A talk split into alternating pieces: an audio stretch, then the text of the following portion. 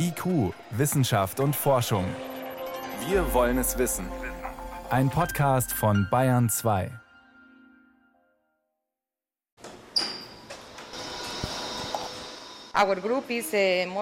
Unsere Gruppe arbeitet an der Entdeckung neuer antibiotischer Wirkstoffe aus Pilzen.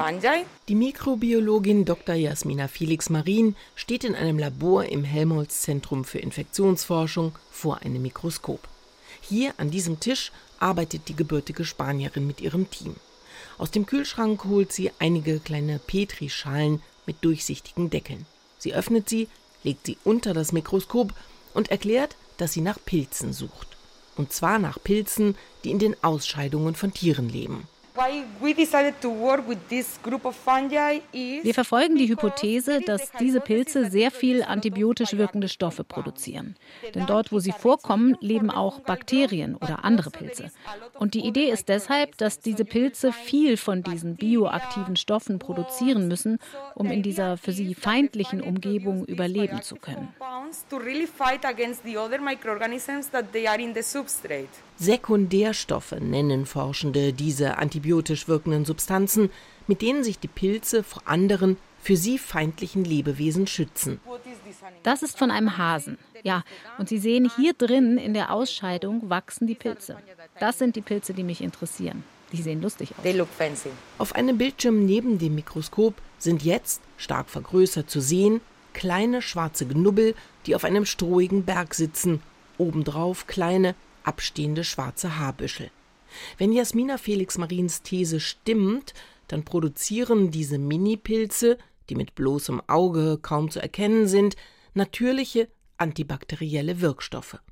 Und vielleicht lassen sich daraus neue, dringend benötigte Antibiotika entwickeln, hofft Professor Marc Brönstrup, der die Abteilung für chemische Biologie am Helmholtz Zentrum für Infektionsforschung leitet. Wir suchen eben nach neuen Grundstrukturen, nach neuen chemischen Grundstrukturen, indem wir ungewöhnliche Quellen einmal untersuchen, wie Myxobakterien zum Beispiel, auch Pilzkulturen. Denn interessanterweise ist es so, dass diese Bodenbakterien und dass diese Pilze selber Antibiotika produzieren. Nicht? Und dann muss man die halt kultivieren und über chemische Techniken nachschauen, was die denn so machen. Und da findet man tatsächlich immer wieder spannende Stoffe, die unter Umständen auch als Medikament geeignet sind. Die Braunschweiger Forschungsgruppen sind davon überzeugt, in der Natur ein großes Reservoir an potenziellen Wirkstoffen zu finden. Denn eins steht fest. Da sich immer mehr Antibiotikaresistenzen bilden und immer mehr Menschen deshalb sterben, sind neue Wirkstoffe dringend nötig. Manche, wie die Pilzforscherin Jasmina Felix Marin, suchen danach in den Ausscheidungen von Tieren, andere, wie die Biochemikerin Dr. Hedda Schrei, gehen mit einem Korb in den Wald und sammeln dort Pilze. Das ist eben der Grund, warum ich jetzt nach Kenia fliege, wo wir dann eben in den Primärwald gehen.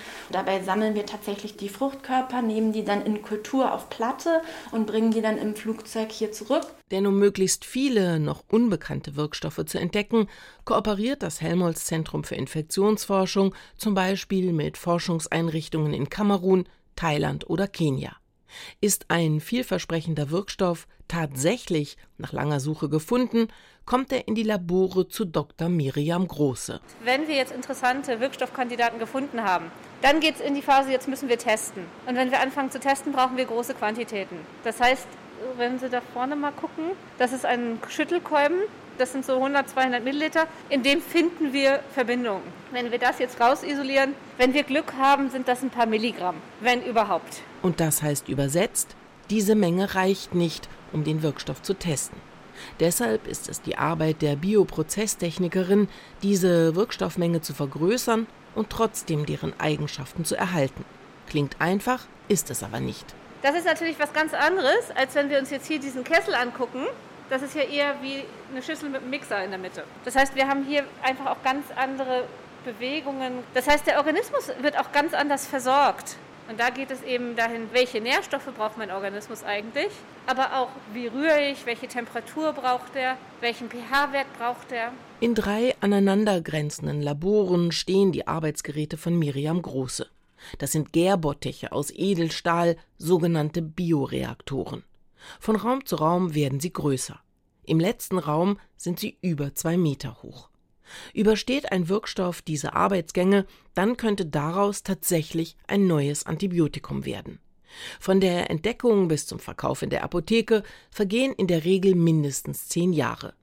Das aber schreckt die Forschenden nicht ab, denn jedes neue Antibiotikum ist ein Gewinn für die Medizin.